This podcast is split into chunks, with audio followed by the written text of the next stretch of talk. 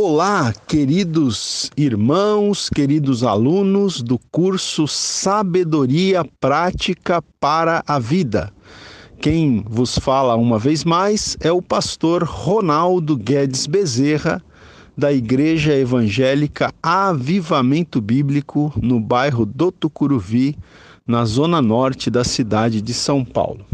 Muito bem, esta é a nossa aula de número 26 e com a permissão de Deus, hoje vamos estudar o capítulo número 25 do livro de Provérbios, né? Estamos avançando aí nos nossos estudos.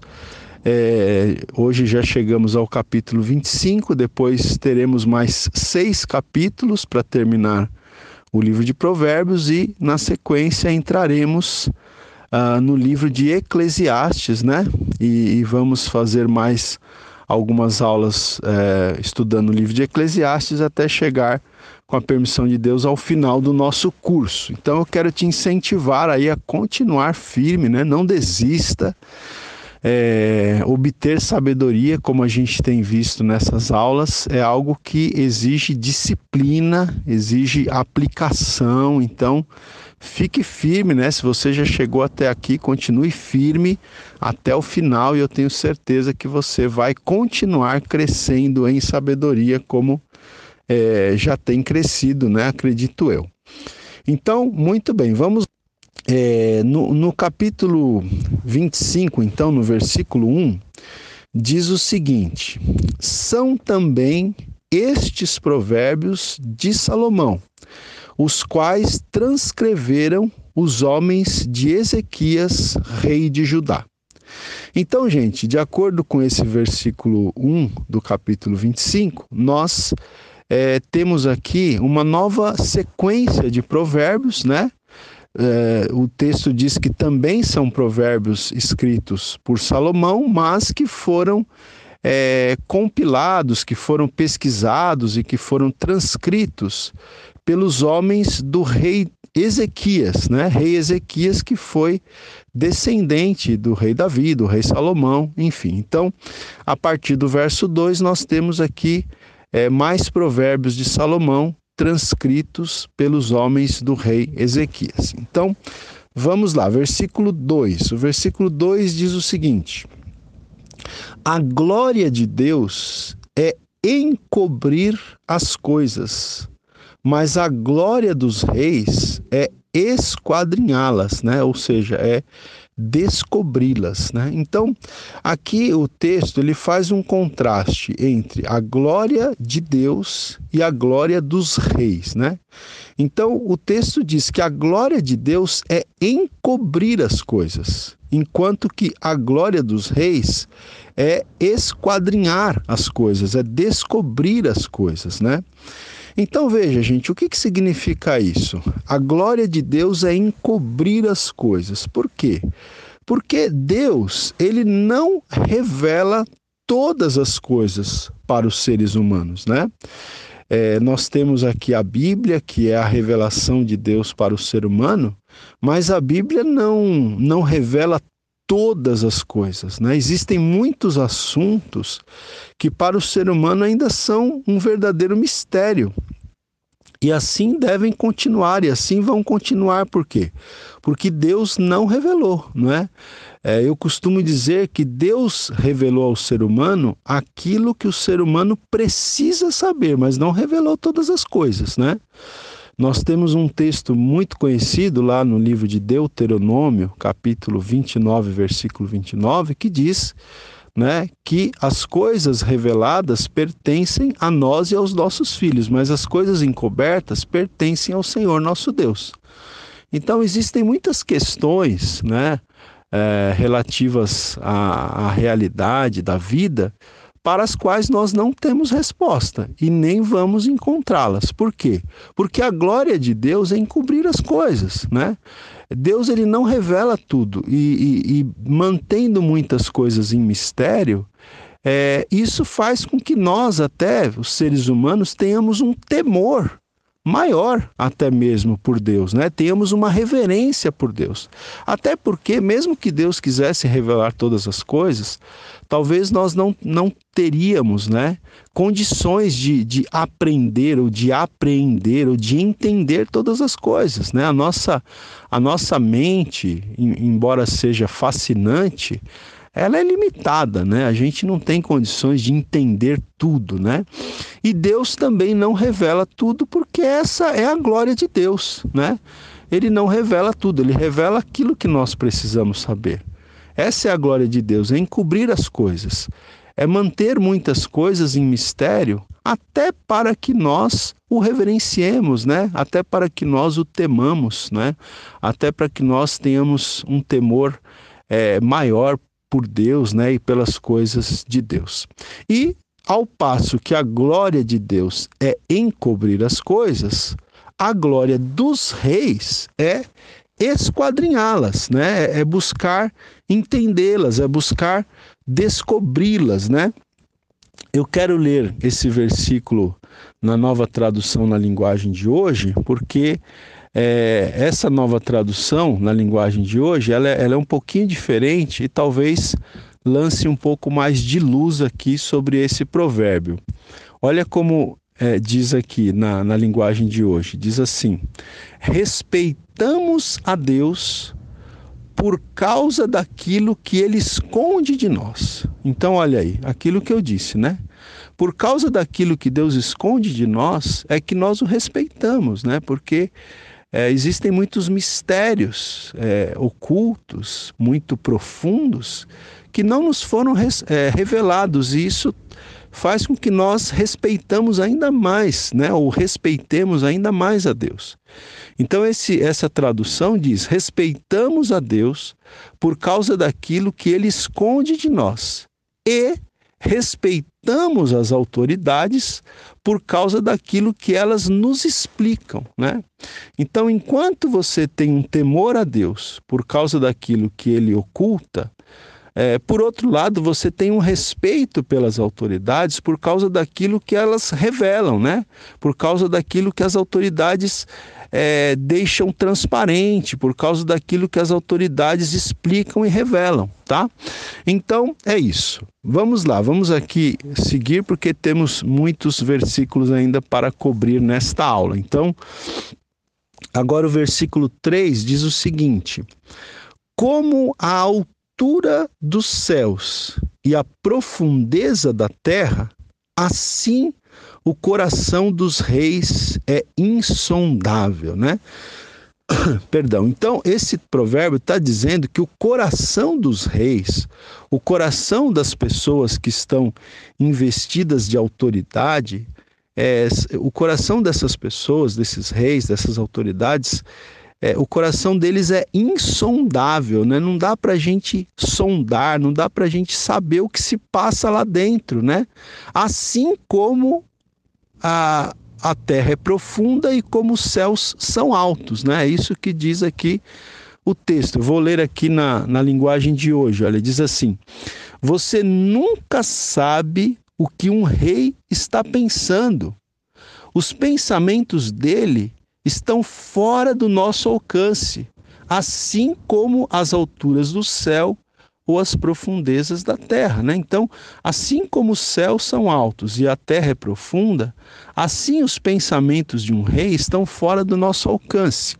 Agora, quando eu estava lendo esse versículo, eu pensei o seguinte: não apenas né, o coração dos reis é insondável, né? o coração do ser humano, de uma certa forma, em geral, também é insondável, né? Porque às vezes você pode é, perscrutar o coração de uma pessoa através das palavras que essa pessoa fala, através da fisionomia do seu rosto, através das suas atitudes, você consegue é, vislumbrar um pouco do que está no coração daquela pessoa. Mas ainda assim, existem muitos segredos, existem muitas questões no, no coração das pessoas, em geral, e das autoridades em particular, que são questões insondáveis, né? Que a gente não consegue é, é, descobrir, né? Descortinar, porque, né?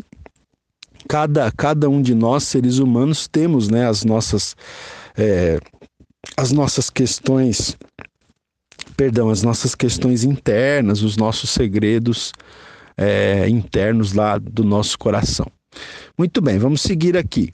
Agora, versículo 4, né? Versículo 4 é, diz o seguinte: olha, é, o versículo 4 e o versículo 5 eles, eles, estão, eles estão juntos, eles formam é, o mesmo, um mesmo provérbio, né? Então diz assim: olha, tira da prata a escória e sairá vaso para o ourives.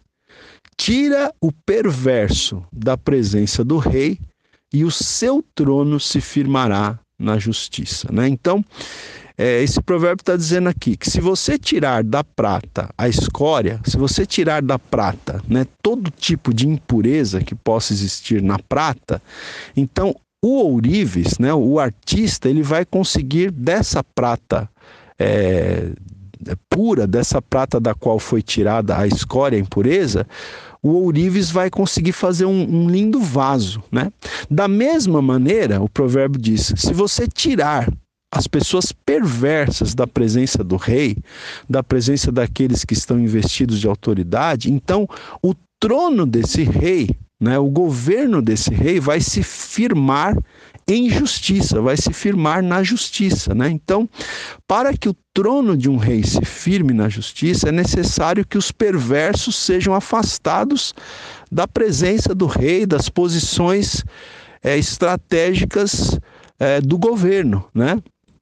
Então, gente, é, isso aqui eu acredito que não se aplica só à questão do rei, não é só a questão de um presidente da república, de um governador, mas até mesmo né, de, de um líder né, nas mais diversas esferas de liderança, não é? seja uma igreja, né, seja, seja um pastor em uma igreja, seja é, um, um, um, gerente numa empresa, né? seja um, um líder de uma, de uma entidade é, de uma ONG, de uma entidade é, de fins na, sem fins lucrativos, enfim, é, um líder, né, para que, que ele faça o seu trabalho com, com equidade, com justiça, é necessário que os perversos, é necessário que as más influências sejam tiradas da presença desse líder, dessa autoridade, né? Eu vou ler esses dois versículos na linguagem de hoje, ó. Diz o seguinte: Purifique a prata e o artista poderá fazer uma obra de arte. Afaste do rei os maus conselheiros, porque o que torna forte um governo é a justiça. Né? Então, afaste do rei os maus conselheiros, porque o que torna forte um governo é a justiça, né? É um, é um governo que, é, que está alicerçado, baseado na justiça. Muito bem, vamos lá. Agora, vamos agora para os versículos, é, os versículos 6 e 7, né? Porque os versículos 6 e 7 também formam um provérbio, um provérbio único. Então vamos lá, diz o seguinte: Não te glories na presença do rei, nem, nem te ponhas no meio dos grandes, porque melhor é que te digam: sobe para aqui, do que seres humilhado diante do príncipe. Né? Então, esse provérbio ele é, ele é muito interessante, gente. Ele está dizendo aqui não é o seguinte: olha, não te glories na presença do rei, nem te ponhas no meio dos grandes, né? Porque tem muita gente que quer se auto autogloriar, quer se autoglorificar. Né? Na presença do rei, na presença das autoridades, na presença é, das pessoas poderosas, né? Do, dos, é, dos empresários lá, dos, dos executivos lá da igreja, da, desculpa, dos executivos lá da, da empresa na qual você eventualmente trabalha, né? Enfim, a pessoa quer ficar se gloriando na presença do rei, das autoridades, né? Então aqui está dizendo: não te glories na presença do rei, não te ponhas no meio dos grandes, né? Não se coloque você mesmo no meio dos grandes. Aí o versículo 7 diz: Porque melhor é que te digam, sobe para aqui, do que seres humilhado diante do príncipe, né? Ou seja, é melhor que os grandes te chamem para que você esteja entre eles, do que você se colocar entre eles e depois você ser humilhado. É interessante que uh, o próprio Senhor Jesus, ele, ele uh, o, o, nosso comentarista aqui, o Kidner, ele fala né, que Jesus transformou em parábola este conselho social, né? E você pode ver aqui, mas você pode ver isso depois lá no Evangelho de Lucas, capítulo 14, do versículo 7 ao versículo 10, onde Jesus até fala: ó, quando você chegar num, num, num casamento, enfim, num evento, numa festa, não ocupa os primeiros lugares. Senta lá nos últimos lugares, porque é melhor que alguém te convide para você ir ocupar os primeiros lugares do que você sentar no primeiro lugar e depois chega uma pessoa mais importante que você e os, os anfitriões da festa têm que pedir para você ceder o lugar para essa pessoa mais importante. Aí você vai passar muita vergonha. Né? Então, Jesus fala: senta lá atrás, senta nos últimos lugares, e aí então, né? É melhor que alguém te convide para você ocupar um lugar de honra do que não é, você ter que desocupar o lugar para uma pessoa mais importante do que você. Então, é, é isso que esse provérbio está ensinando aqui. Seja humilde, né? seja discreto, tá certo? Não te glories na presença do rei, não te ponhas no meio dos grandes. Espere que essas pessoas te convidem para estar no meio deles, né? Eu vou ler aqui na, na linguagem de hoje, olha. Quando você estiver diante das autoridades, não se faça de importante. Olha aí, quando você estiver diante das autoridades, não se faça de importante. É melhor que depois lhe deem um lugar de honra do que você ser humilhado na presença das autoridades, certo? Muito bem, vamos lá, vamos seguir aqui. Agora nós vamos para é, os versículos é, 8, né? 8 até o 10, tá? Porque é, os versículos 8 a 10 também eles formam um único provérbio. Então, vamos lá. Diz o seguinte: A respeito do que os teus olhos viram, não te apresses a litigar, pois, ao fim, que farás quando teu próximo te puser em apuros? Pleiteia a tua causa diretamente com o teu próximo, e não descubras o segredo de outrem, para que não te vitupere aquele que te ouvir e não se te apegue à tua infâmia. Então, é um pouquinho difícil de entender assim numa primeira leitura, né? Mas vamos vamos aos poucos aqui, a gente vai a gente vai entendendo. Então, olha, é, diz o seguinte: a respeito do que os teus olhos viram, não te apresses a litigar, né? Ou seja, é, não se apresse a entrar num litígio, não se apresse a, a levar o que os seus olhos viram, não te apresses a levar isso a um, a um juiz, a um tribunal, não, não se apresse. Não é? Porque diz o seguinte: pois ao fim que farás quando o teu próximo te puser em apuros? Ou seja, se uma outra pessoa é, tiver um outro olhar, não é? uma outra visão dessa situação, é, que de repente vai contra a tua visão do assunto, então, o que, que você vai fazer então? Não é? Porque se você se apressar para levar o que você viu perante o tribunal, perante um juiz, não é? de repente você mesmo não teve o tempo suficiente para avaliar aquela situação. Não é? Mas você já viu, já se apressou e, e foi levar diante de um juiz, né? e de repente uma outra pessoa vai apresentar uma outra versão, né, uma outra visão, outro foco sobre os acontecimentos e você pode ficar envergonhado. Então, não se apresse. Né? É, é, o que diz aqui, olha, eu vou ler na linguagem de hoje. Diz assim: não tenha pressa de ir ao tribunal para contar o que você viu. Se mais tarde outra testemunha provar que você está errado, o que é que você vai fazer? Né? Então, não tenha pressa de ir ao tribunal para contar o que você viu. Não tenha pressa né, de, de ir contar o que você viu para uma autoridade, né, para alguém que vai servir de, de, de juiz ali naquela causa. Não tenha pressa, calma, avalia, não é? pensa bem, não é? troca ideias, porque se mais tarde uma outra testemunha provar que você está errado, o que é que você vai fazer, né? É, você vai ficar em apuros, né? Diz aqui a, a, a tradução Almeida, né? E aí continua o versículo 9, continua, é, é, é, o, é mesmo provérbio, né?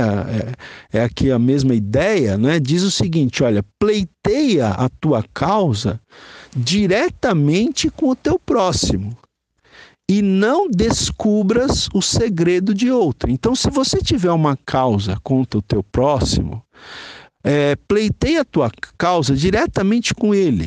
Né? Procura não, não ter que buscar um, um, uh, um juiz, né? procura não ter que buscar a justiça comum ou uma pessoa uh, uma pessoa para se colocar como juiz, pleiteia a tua causa, né, na medida do possível, tenta resolver a sua causa diretamente com o teu próximo, com a pessoa que você está ali é, tendo algum problema.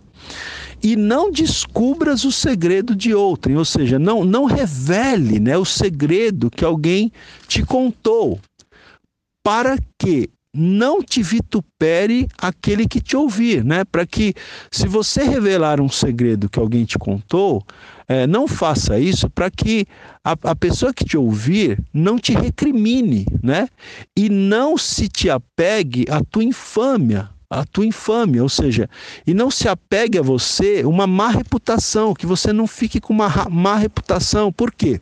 Porque você terminou revelando um segredo que você não deveria revelar. Se você revelar um segredo que você não deveria re revelar, isso é, pode é, comprometer a tua integridade. Você pode ficar com uma, com uma má fama, com uma má reputação, né? Como alguém que não sabe guardar um segredo, né? Vamos ler aqui esses, esses dois versículos na linguagem de hoje. Ó. Quer ver? Diz assim: olha, é, defenda a sua causa contra o seu vizinho. Né? Então, é, pleiteia a tua casa, a, pleiteia a tua causa diretamente com o teu próximo. Né? Ou seja, defenda a sua causa contra o seu vizinho, mas não revele nada que alguém lhe tenha contado a respeito do assunto, né? A respeito desse assunto que você está é, demandando com o seu vizinho, com o seu próximo, né? Não é, revele nada que alguém lhe tenha contado a respeito desse assunto. Do contrário, todos guardar segredos e você nunca mais se livrará desta vergonha, né? Você não pode ser aquele tipo de pessoa que as pessoas dizem a teu respeito que você não consegue guardar segredos. Porque você nunca vai se livrar dessa, dessa pecha, né? Você nunca vai se livrar dessa fama, você nunca vai se livrar é, desta, desta vergonha, você nunca vai se livrar desta má reputação. Então, muito cuidado, né? É, eu queria também ler aqui o comentário do, do Derek Kidner a respeito desses versículos, porque ele diz o seguinte aqui, olha, é, ele, ele até, a primeira coisa interessante é o tema que ele dá para esses, esses versículos, né, do 8 ao 10, né? Ah, ele faz uma pergunta aqui: sua história é verdadeira, bondosa e necessária, né? A sua história é verdadeira para você ir procurar um, um juiz, para você ir procurar é, um, um, um intermediador, para você ir procurar um tribunal rápido, correndo. A tua história é verdadeira, a tua história é bondosa. É necessária mesmo você levar essa história perante um tribunal? Né? E aí depois ele comenta o seguinte aqui, olha, raras vezes se sabe de todos os fatos nem se interpreta de modo perfeito os que se sabem, né? Nós somos limitados, gente, nós somos falhos. Raras vezes nós sabemos de todos os fatos, por isso que a gente não pode se precipitar. Não é? Por isso que o texto diz para nós não nos precipitarmos, porque raras vezes nós, nós conhecemos todos os fatos a respeito de, um, de uma determinada situação. E ele diz aqui: nem se interpreta de modo perfeito os que sabem. Então, nós não sabemos todos os fatos e os que nós sabemos, muitas vezes nós não interpretamos de maneira perfeita, de maneira correta. Nós muitas vezes também somos falhos na interpretação dos, dos fatos, né? E ele ainda diz o seguinte aqui: e os motivos em repetir uma história raramente são tão puros como se finge, né?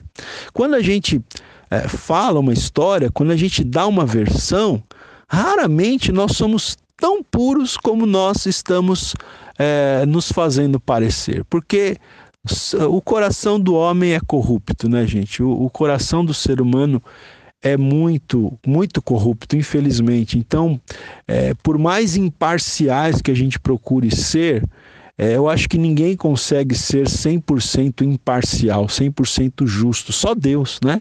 Então, os motivos em repetir uma história raramente são tão puros como se faz parecer. Não é por isso que o texto está dizendo aqui para gente, para gente não se apressar a entrar em litígio, não se apressar a levar uma causa em julgamento, né? É, enfim, então fica aí essas, essas dicas, né? Fica aí esses conselhos que eu acho extremamente importantes para nós. Aula 26, áudio 2. Então, nós é, estudamos até o verso 10, vamos agora a partir do versículo 11. Muito bem. Diz assim: é, como maçãs de ouro em salvas de prata, assim é a palavra dita a seu tempo. Olha aí, gente, né? Como maçãs de ouro em salvas de prata. Então imagina é, salvas, né? Bandejas, vamos, vamos dizer assim, de prata, e nessa, nessas bandejas de prata, maçãs de ouro. Isso é uma coisa boa ou não é? É uma coisa maravilhosa, linda, né? preciosa, rica. Então, o texto está dizendo: como maçãs de ouro em salvas de prata, assim é a palavra dita a seu tempo. Né? Então, esse provérbio visa mostrar a preciosidade das palavras ditas no tempo certo, né? Uma coisa que a gente precisa aprender, né, gente, é falar as palavras certas no, no momento certo, no tempo certo, né? Isso é uma coisa que, que eu tenho aprendido na minha vida, que às vezes a gente precisa falar alguma coisa para alguém, mas a gente precisa esperar o momento certo para falar. Muitas vezes as pessoas falam as palavras certas, mas falam de modo errado e no momento errado. E aí perde a razão. Né? Então você tem que falar a palavra certa, do jeito certo e no momento certo. Né? Então, aguarda, você vai. Deus vai te dar o discernimento do momento certo de falar com aquela pessoa, não é? com, aquele, com aquele familiar, às vezes com aquele filho, enfim, com aquela pessoa, Deus vai te dar, te mostrar o momento certo, né? Fique atento, seja sábio, né? Procure ter discernimento para você falar a palavra certa, mas também falar no momento certo, né? Olha, na linguagem de hoje diz assim: a palavra certa na hora certa é como um desenho de ouro feito em cima de prata, né? Então, é, tem essa tradução aqui, né? Mas o destaque aqui é para a palavra certa na hora certa, ok? Vamos lá, agora o provérbio que está no versículo 12 diz assim: Como pendentes e joias de ouro puro, assim é o sábio repreensor para o ouvido atento. Olha aqui, gente, muito bom esse provérbio também, né? Então, esse provérbio ele fala do sábio repreensor para o ouvido atento, né? Então, é, a, a pessoa, o, o sábio, o, o, sábio repreensor, a pessoa que, que consegue fazer uma repreensão com sabedoria, né? Essa pessoa, para o ouvido atento, é como pendentes e joias de ouro puro, né? Ou seja, uma repreensão trazida com sabedoria é uma coisa muito preciosa. Só os tolos não conseguem entender isso, né? Porque as pessoas sensatas, elas vão entender que uma repreensão que é, que é feita com sabedoria é uma coisa muito preciosa, mas o versículo diz também que, é, como pendentes e joias de ouro puro, assim é o sábio repreensor para o ouvido atento, né? Então, isso vai ser precioso, essa repreensão sábia, ela vai ser muito preciosa para o ouvido atento. Ou seja, para, para aquela pessoa que está disposta a aprender. Né? E, e a pessoa é, prudente, a pessoa sensata, a pessoa sábia, ela, ela tem um ouvido atento, ela quer aprender, né? ela, quer, é, ela quer ouvir, mesmo que seja uma repreensão. Né? É, com sabedoria, por quê? Porque isso é uma preciosidade muito grande. Eu vou ler aqui na linguagem de hoje, eu acho que fica mais fácil para a gente entender o sentido desse versículo. Diz assim: olha. Quando alguém está querendo aprender, olha só, é, essa tradução é muito boa, né? Porque a pessoa precisa estar querendo aprender. Se não quiser aprender, aí não, não, tem, não tem sentido. Mas quando alguém está querendo aprender, o conselho de uma pessoa experiente vale mais do que anéis de ouro e joias de ouro puro. Então, se você acha que anéis de ouro e joias de ouro são uma coisa valiosa, e são, mas aqui está dizendo que mais valioso do que isso é uma pessoa experiente ensinando alguém que está querendo aprender, que está disposto a aprender, né?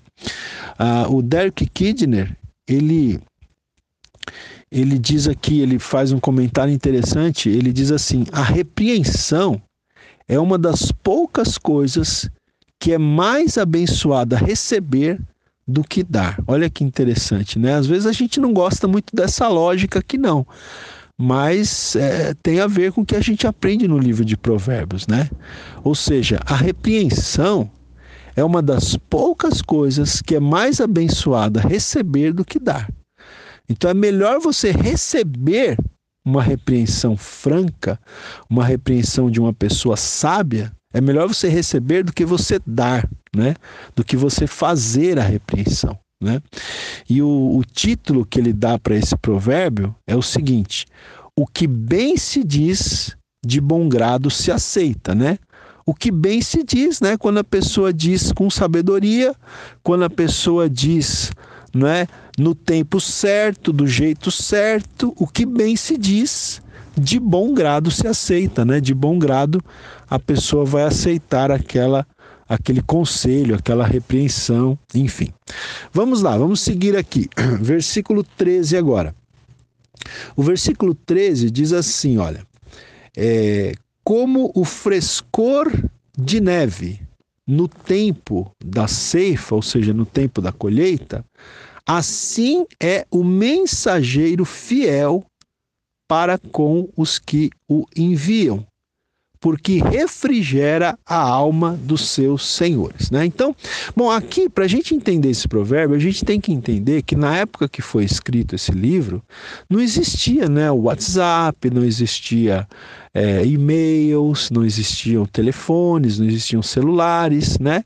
Então, quando uma, uma pessoa tinha que se comunicar com a outra, ele tinha que fazer o quê? Muitas vezes tinha que mandar um mensageiro, né? Porque às vezes você tinha que mandar uma mensagem para uma pessoa que estava numa outra cidade, num, num, lugar distante. Então, como que você fazia isso, né? Na época, as pessoas faziam isso enviando um mensageiro, né? Agora, quando o mensageiro era fiel, então era muito bom, porque significava que a mensagem iria ser entregue com fidelidade. Mas quando o mensageiro era infiel, aí era um problema, né? Porque ele poderia não transmitir a mensagem com fidelidade, ele poderia comprometer tudo, né? Complicar as coisas, né? Por isso que o provérbio diz, né, que assim como o frescor de neve no tempo da colheita, assim é o mensageiro fiel para com os que o enviam, né? Por quê? Porque o mensageiro fiel, ele refrigera a alma dos seus senhores, né? Na linguagem de hoje diz assim, olha, como água fresca no calor do tempo da colheita, né? Então aqui é, dá uma tradução um pouquinho diferente, né? Como, como água fresca, né? Uma água fresquinha, naquele calor do tempo da colheita, assim o mensageiro de confiança reanima quem o mandou, né? E aqui, gente, eu acho que a gente teve um provérbio semelhante em alguma aula anterior, e eu falei que aqui se encaixa muito hoje para os pregadores da palavra de Deus, né? É, como é bom você é, é, ouvir, né? pastores, pregadores que, que trazem a mensagem da palavra de Deus com fidelidade, né? sem, sem adulterar, sem alterar, né? sem, é, sem mercadejar, com a palavra de Deus para interesses próprios e escusos, né? Então, é muito importante que você fique atento, né, a, a mensageiros da palavra de Deus que sejam fiéis. Isso porque é, esse provérbio número 13, é, esse provérbio, melhor dizendo, do versículo 13, ele, ele se completa com o provérbio do versículo 14, quer ver? Que diz o seguinte: olha. Como nuvens e ventos que não trazem chuva, assim é o homem que se gaba de dádivas que não fez, né? Então, veja, é, como nuvens e ventos que não trazem chuva, né? Às vezes você você vê aquela mudança no céu, aquelas nuvens, aqueles ventos, e às vezes você fala, ó, vai chover, né? Pelo, pelo, uh, pelos ventos ali, pelo jeitão das nuvens, às vezes, às vezes a gente fala, ó, vai chover. Mas às vezes acontece que faz aquela, né, no céu faz aquela impressão de que vai chover e termina não chovendo. Então o texto está dizendo: como nuvens e ventos né, que não trazem chuva, assim é o homem que se gaba, que se orgulha de dádivas que não fez. Né? Assim é o homem que, que se orgulha de, de ter dado presentes que ele de fato não deu. Né? Na nova tradução diz assim: olha, quem promete e não dá, olha aqui, quem promete e não dá é como a nuvem e o vento que não trazem chuva, né? E aí o, o Derek Kidner ele vai dizer aqui o seguinte, né? Que esse provérbio aqui, olha como ele faz par com o provérbio anterior. Perdão. Porque esse provérbio diz assim: a, a, aqui o Kidner diz né, que esse provérbio aplica-se, sobretudo, a falsos mestres. Né? E até o, o Derek Kidner ele diz aqui que, que Judas, né, lá na, na epístola de Judas no Novo Testamento, ele faz alusão, inclusive, a este provérbio aqui. A este provérbio que está aqui no livro de Provérbios, capítulo 25, 14, né? Que Judas lá na, na, epístola de Judas, ele faz alusão a este provérbio. Então, diz aqui o Kidner, né, que esse provérbio aplica-se sobretudo a falsos mestres. Por que não dizer a falsos mensageiros, né? Porque enquanto o provérbio anterior elogiava o mensageiro fiel, então aqui esse provérbio, ele aplica-se a falsos mestres, a falsos mensageiros, que conquistam seguidores por meio de falsas promessas que nunca se cumprem, né? Ou seja, dádivas, né, se gabam de dádivas que não que não fez, né? Se gabam é, de ter dado presentes que não deram. Ou seja, ou seja, esses falsos mestres eles conquistam seguidores por meio de falsas promessas que nunca se cumprem, né? A gente infelizmente vê isso no nosso tempo aí, né? Pregadores, enfim, mensageiros ou supostos mensageiros, fazendo falsas promessas para as pessoas, falsas promessas que nunca se cumprem e as pessoas caindo né, na conversa desses, desses falsos mestres, desses falsos mensageiros. Né?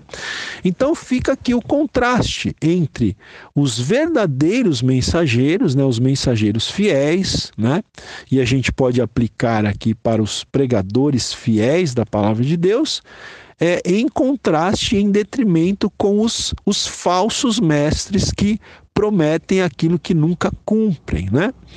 Muito bem, gente. Vamos lá, vamos seguir aqui agora. Nós vamos para o versículo 15. O versículo 15 diz o seguinte: A longanimidade persuade o príncipe, e a língua branda esmaga ossos. Olha que interessante esse provérbio aqui também, né? Diz aqui que a, a, a longanimidade, né? A, ela persuade o príncipe, né? Enquanto que a língua branda esmaga ossos, né? Então, a língua branda, quer dizer, uma pessoa que fala com, com brandura, uma pessoa que fala com, com sabedoria, ela esmaga ossos, né?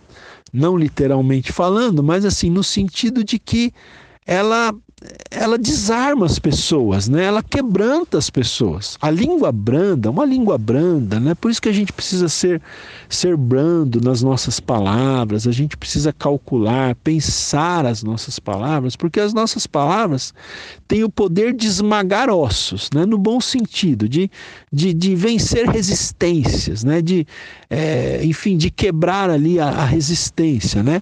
Ao mesmo tempo que a primeira parte do versículo diz que a longanimidade persuade o príncipe, né? Uma pessoa que é longânima, uma pessoa que é persistente, uma pessoa que é paciente, com, com sabedoria, com jeito, ela consegue persuadir até o príncipe, né? Até aquela pessoa que está investida de autoridade. Olha, eu vou ler aqui na linguagem de hoje diz assim: a paciência, né? A, a Almeida diz longanimidade, na linguagem de hoje diz paciência.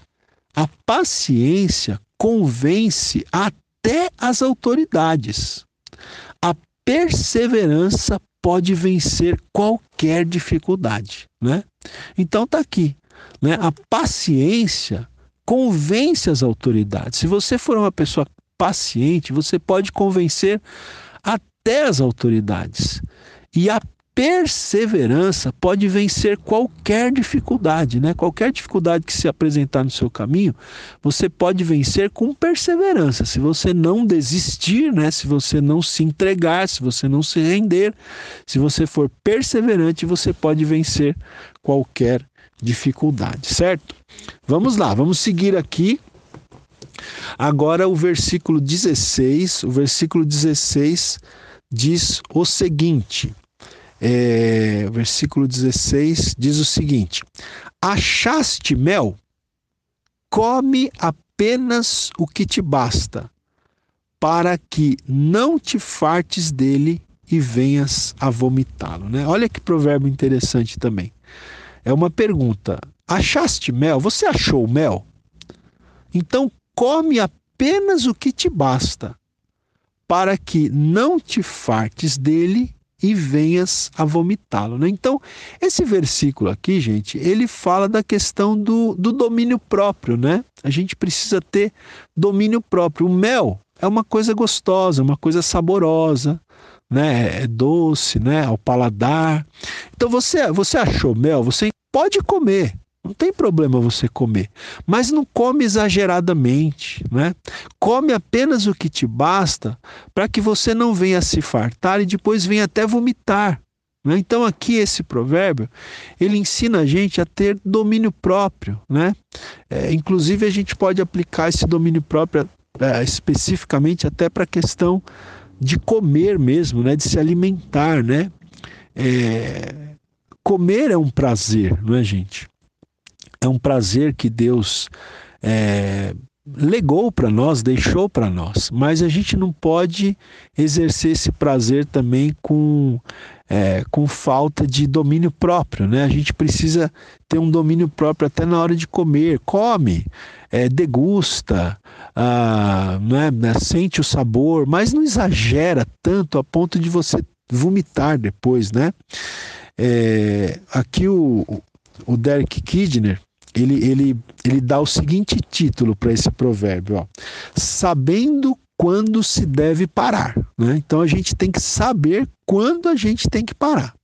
E aí ele diz assim: que esse provérbio trata-se de uma parábola acerca da diferença fatal entre o apetite sadio e a gula. Né? Então, existe uma diferença entre o apetite sadio e a gula.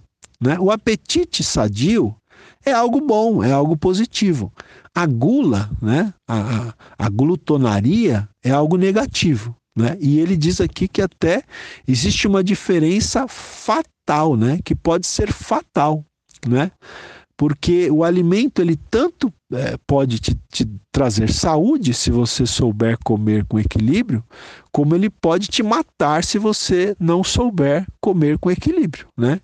Então esse, esse versículo é bem interessante, ele, ele traz uma lição muito importante de sabedoria para nós aqui, né? Eu vou ler é, na linguagem de hoje diz assim: não coma mel demais, pois você pode vomitar. Ok? Nós voltamos no próximo áudio. Aula 26, áudio 3. Muito bem, vamos lá.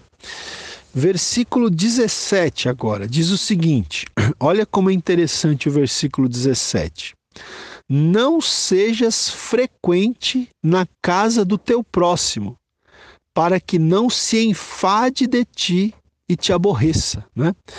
Então, olha que interessante, gente. É, você pode visitar o seu próximo, o seu vizinho, o seu parente? Pode e até deve. Mas é a questão do equilíbrio, né? Que a gente sempre fala, né? Não seja, não sejas frequente. Você pode visitá-lo, mas não vai toda hora, todo dia também. Por quê?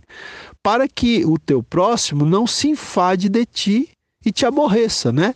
Então o, o Kidner ele dá o seguinte título a esse provérbio: sabendo quando se deve ir embora, né? Então você tem que ter a gente chama isso, né, na linguagem popular, aí você tem que ter um citocômetro, né? Você tem que saber quando você tem que ir embora, você tem que saber quando você deve parar de ir toda hora na casa do seu próximo, né?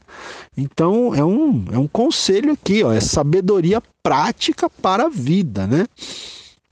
Vamos lá, versículo 18 diz assim: é, espada e flecha aguda é o homem que levanta falso testemunho contra o seu próximo, né? Então é, o homem que, que levanta falso testemunho contra o seu próximo, quer dizer, a pessoa que inventa mentiras contra o seu próximo, esse homem é uma espada e uma flecha aguda, né? Uma coisa que, que fere, uma coisa que machuca, né?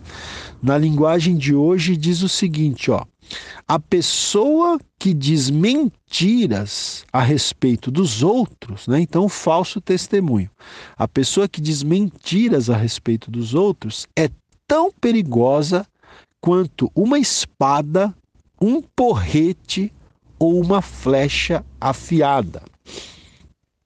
Vamos lá, versículo 19 agora. O versículo 19 diz: Como dente quebrado e pé sem firmeza, Assim é a confiança no desleal no tempo da angústia, né? Então, esse também é um provérbio interessante, né? Ah, se você está passando um tempo de angústia e nesse tempo de angústia você tiver que confiar numa pessoa desleal, então você está numa situação muito complicada, porque o texto está dizendo que confiar numa pessoa desleal no tempo de angústia é como um dente quebrado e como um pé sem firmeza, né? Porque um dente quebrado, se você tem um dente quebrado, é ruim para você comer, para você mastigar. E um pé sem firmeza é algo ruim para você andar. Então, da mesma forma, você ter que confiar numa pessoa desleal no tempo de angústia, não é? é, na linguagem de hoje, diz: num momento de dificuldade, depender de uma pessoa que não merece confiança é como mastigar com um dente estragado ou andar com um pé aleijado, né? Andar com um pé aleijado. Muito bem, vamos seguir aqui. Ainda versículo agora, versículo 20. O versículo 20 diz assim: Como quem se despe num dia de frio e como vinagre sobre feridas, assim é o que entoa canções junto ao coração aflito, né? Interessante também esse provérbio aqui, né, gente? Por quê? Quando uma pessoa está com o coração aflito, né? É, você não tem que entoar canções para essa pessoa. Né? Você, não, você não tem que tentar alegrar essa pessoa. Você sabe que quando uma pessoa está com o coração aflito, às vezes o que você tem que fazer é chorar junto com essa pessoa. Né? Às vezes o que você tem que fazer é ouvir essa pessoa e até mesmo se calar, né? Apenas emprestar os seus ouvidos, emprestar os seus ombros para essa pessoa chorar, chorar, né? Mas não tentar alegrar essa pessoa, não, não tentar cantar para essa pessoa. Então é isso que esse provérbio está dizendo, né? Que assim como uma pessoa que tira a roupa no dia de frio, ou como vinagre sobre as feridas, que é uma coisa que deve doer demais, assim é aquele que entoa canções junto ao coração aflito, né? Na linguagem de hoje diz assim, ó, cantar para quem está triste é como esfregar sal numa ferida, né? Quer dizer, você cantar, você tentar alegrar uma pessoa que está que está triste, que está com o coração aflito, é como esfregar sal numa ferida, é uma coisa que dói muito. Então, é, quando a pessoa está com o coração aflito, o que você deve fazer é abraçar essa pessoa, é chorar junto com ela, é emprestar os seus ouvidos, os seus ombros, né? É isso daí. Vamos lá, seguindo agora aqui o versículo 21 agora. O versículo 21 diz o seguinte, não é? é? Na verdade, o versículo 21 e o 22, eles, eles formam um provérbio que diz o seguinte: Se o que te aborrece tiver fome, dá-lhe pão para comer. Se tiver sede, dá-lhe água para beber, porque assim amontoarás brasas vivas sobre a sua cabeça e o Senhor te retribuirá. Bom, esse provérbio aqui vale é, destacar que o apóstolo Paulo citou esses dois versículos, né? O apóstolo Paulo citou esses dois versículos quando ele escreveu a sua carta aos Romanos está lá no capítulo 12, no versículo 20 da carta de Paulo aos Romanos. Né? Então, aqui é um conselho. É, é, até o, o Derek Kidner ele dá o seguinte título aqui: olha, a melhor vingança, a melhor vingança que você pode é, ter para com uma pessoa que te fez mal é essa aqui, ó. Olha só, vou reler. Se o que te aborrece tiver fome, a pessoa que te aborreceu tiver fome, dá-lhe pão para comer, né? Na, de acordo com os valores e princípios mundanos, alguém ia te dizer assim, ó, se alguém te prejudicou e tiver fome, não dá nada, deixa ele morrer de fome. Mas a Bíblia está dizendo o inverso. A Bíblia está dizendo que a melhor vingança que você pode ter para com uma pessoa que te prejudicou, né? por exemplo, se ela tiver fome, dá-lhe pão para comer. E se ela tiver sede, dá-lhe água para beber. Por quê? Diz aqui: porque assim amontoarás brasas vivas sobre a sua cabeça. Né? Você vai amontoar brasas vivas sobre a cabeça dessa pessoa. O que, que significa amontoar brasas vivas?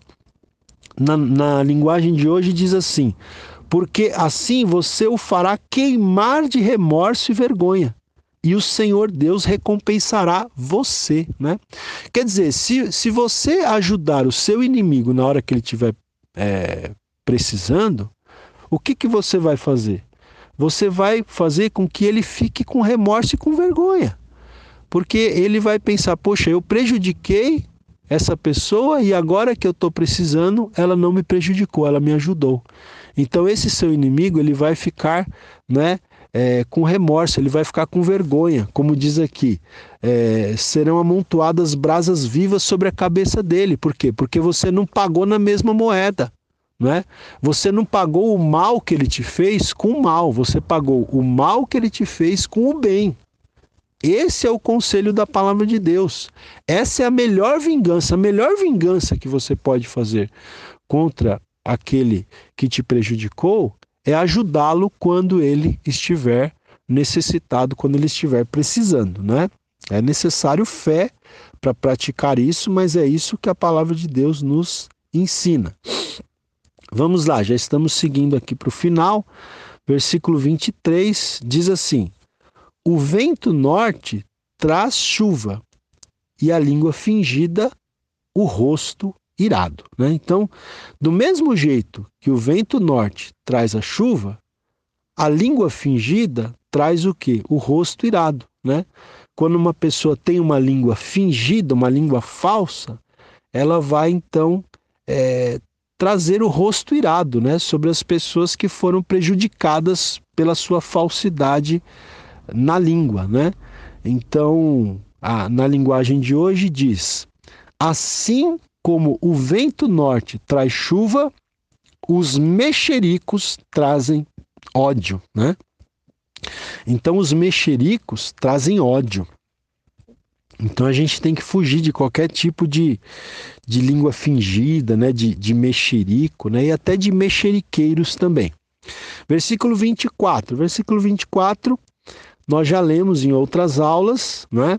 Melhor é morar no canto do eirado do que junto com a mulher rixosa na mesma casa, né? Ou seja, esse provérbio ele se repete em vários momentos aqui ou em alguns momentos do livro de Provérbios, né?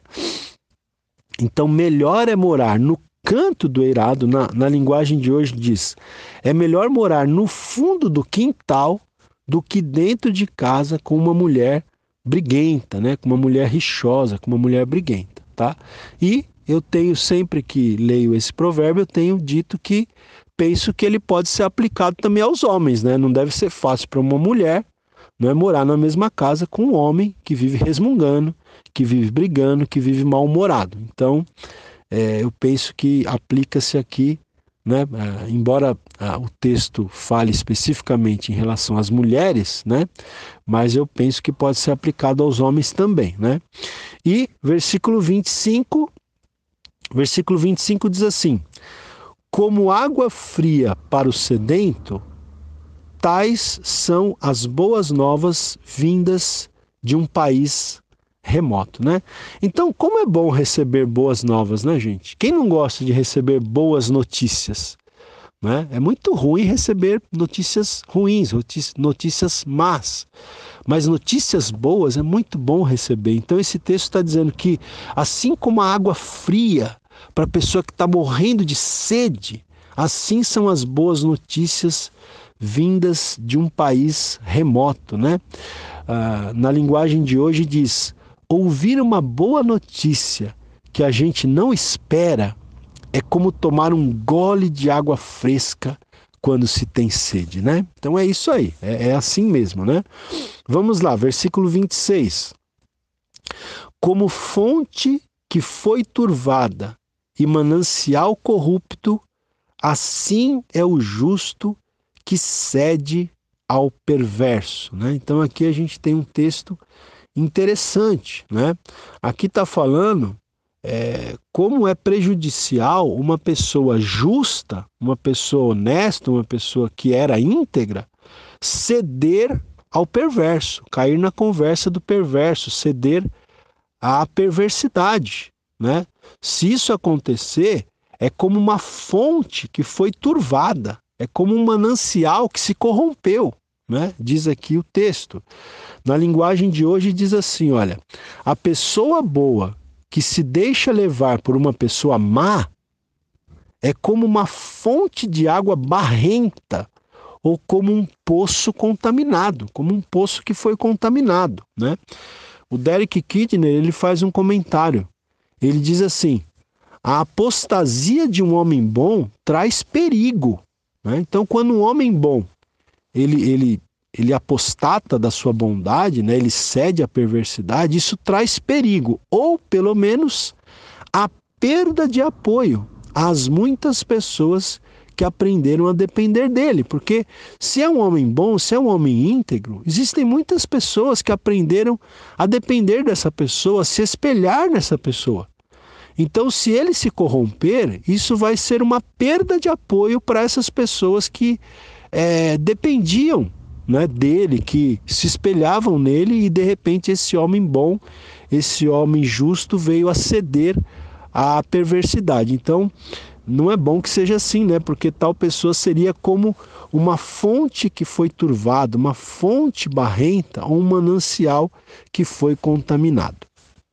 Vamos lá, versículo 27 diz assim: Comer muito mel não é bom, assim procurar a própria honra não é honra, né? Então, assim como comer muito mel não é bom, a gente já falou disso hoje, né? A gente tem que comer de maneira é, equilibrada. Então, assim como comer muito mel não é bom, assim também procurar a própria honra também não é uma coisa boa, não é honra, né? Ou seja, nós não devemos procurar a nossa própria honra, nós não, quer, não devemos querer nos honrar a nós mesmos. Se tivermos que ser honrados, que seja Deus quem nos honre. Se tivermos que ser honrados, que, que Deus use outras pessoas para nos honrar. Mas não podemos nós mesmos ficar nos honrando né, a, a nós mesmos. Na linguagem de hoje diz assim: olha, é, diz o seguinte: assim como mel demais não faz bem, também não é bom andar procurando elogios. Olha aí.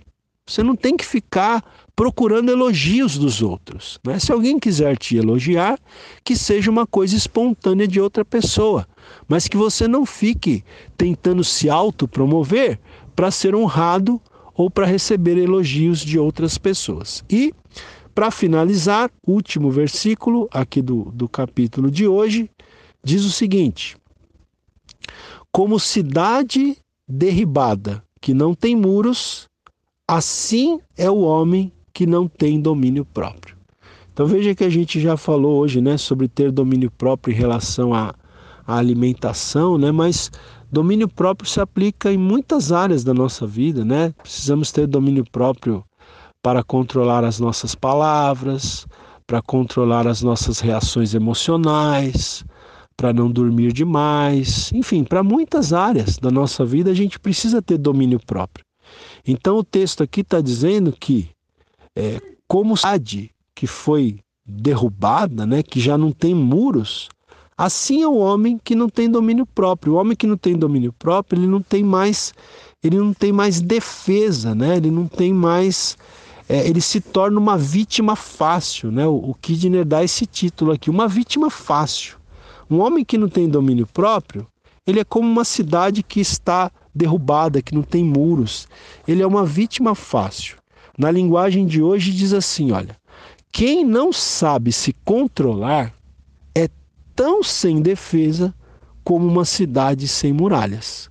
Então nós precisamos ter domínio próprio, nós precisamos aprender a nos controlar. Amém, meus queridos? Então aqui nós terminamos mais esta aula. Né? Eu incentivo você a ouvi-la novamente, mais de uma vez, se possível. Né? Vai ouvindo aos poucos, não precisa ouvir tudo de uma vez. Mas vai ouvindo, vai deixando essas verdades penetrar no seu coração, na sua mente e até a próxima aula, permitindo Deus.